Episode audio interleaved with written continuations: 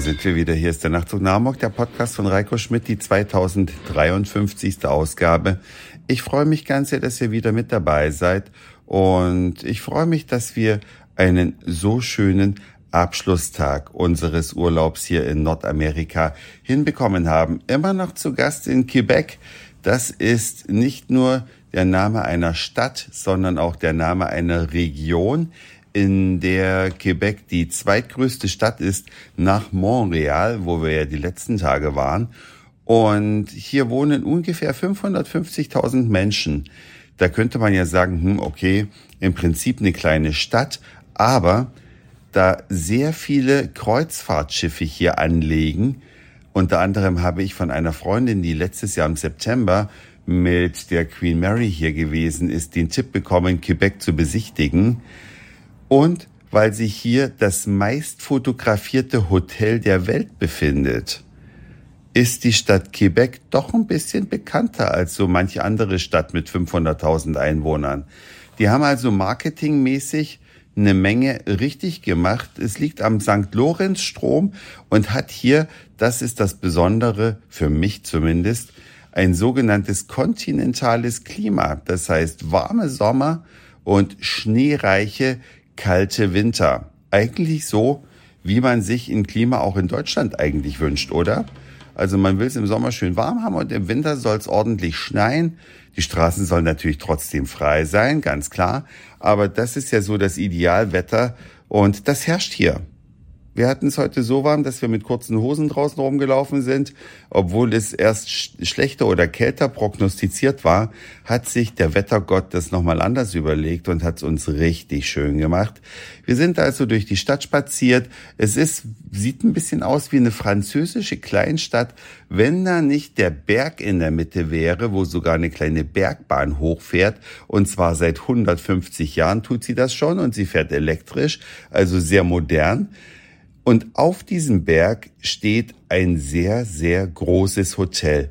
Gebaut hat es die Eisenbahngesellschaft. Und zwar ganz cleverer Trick, wenn eine Eisenbahnstrecke irgendwo eröffnet wurde in der Vergangenheit, haben die entlang der Strecke Luxushotels gebaut. Und das Hotel hier in Quebec, wie gesagt, das meist fotografierte der Welt und es sieht auch echt besonders aus. Dieses Hotel wurde also gezielt gebaut, um Reisende anzulocken, doch mit der Eisenbahn zu fahren und mal nach Quebec zu kommen. Und die Eisenbahngesellschaft hat entlang der gesamten Strecke insgesamt fünf solche Luxushotels gebaut. Und ja, was soll ich sagen? Mit 147 Zimmern ist es eröffnet worden. Heute hat es über 600 Zimmer. Es ist ein sehr edles Hotel. Ein großer Teil des Gebäudes ist öffentlich begehbar. Und ich finde das immer ganz gut, wenn man irgendwo ist und vielleicht auch mal auf Toilette möchte. In dem Fünf-Sterne-Hotel sind auch die öffentlichen Toiletten einfach viel besser als äh, die öffentlichen Toiletten sonst wo. Auf jeden Fall kann man da reingehen, da ist auch ein Starbucks drin, da sind Geschäfte drin, kann man ein bisschen einkaufen und man hat von der Terrasse des Hotels diesen unfassbar schönen Ausblick, der ja für die Hotelgäste gedacht ist oder das Hotel wurde ja an der Stelle errichtet, um eben diesen schönen Ausblick zum St. Lawrence River äh, wirklich genießen zu können. Und dann geht man da so einen Spazierweg rundherum um eine Zitadelle, um die Altstadt. Die Altstadt sieht aus wie eine französische Kleinstadt. Überall sind kleine Restaurants und Souvenirshops drin. Aber es ist wirklich eine sehr schöne Stadt. Aus meiner Sicht sehenswert. Die kleinen Gassen, wirklich, wir haben super gut gegessen, auch für kleines Geld oder sag mal für kleineres Geld als in Hamburg. So rum muss man es definieren. Es ist deswegen nicht geschenkt, aber schon deutlich günstiger.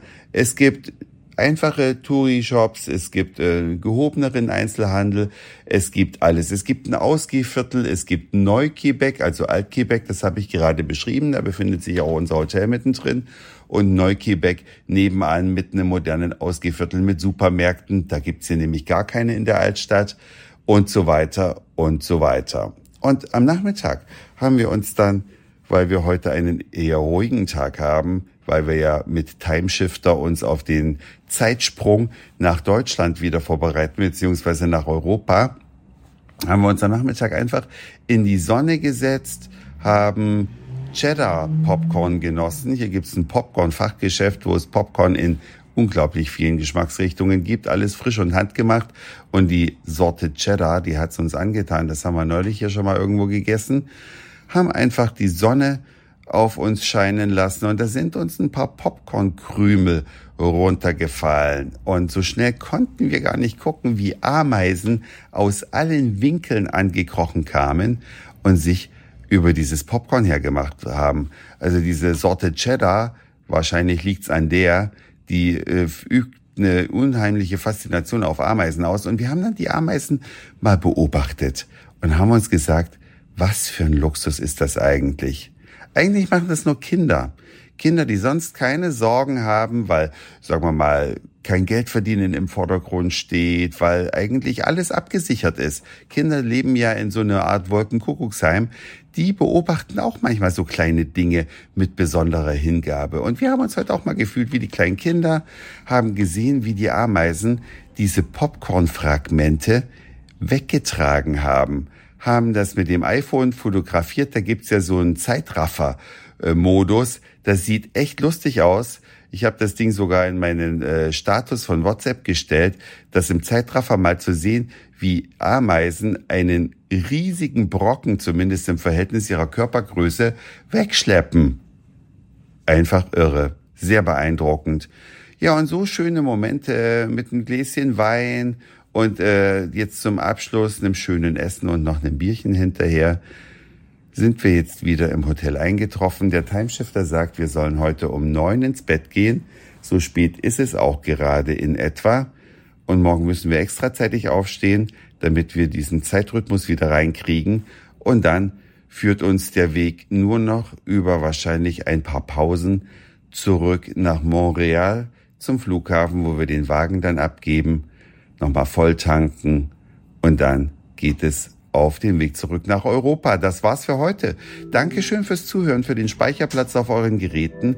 Ich sag Moin, Mahlzeit oder guten Abend, je nachdem, wann ihr mich hier gerade gehört habt. Und vielleicht hören wir uns dann morgen nochmal noch wieder. Euer Reiko.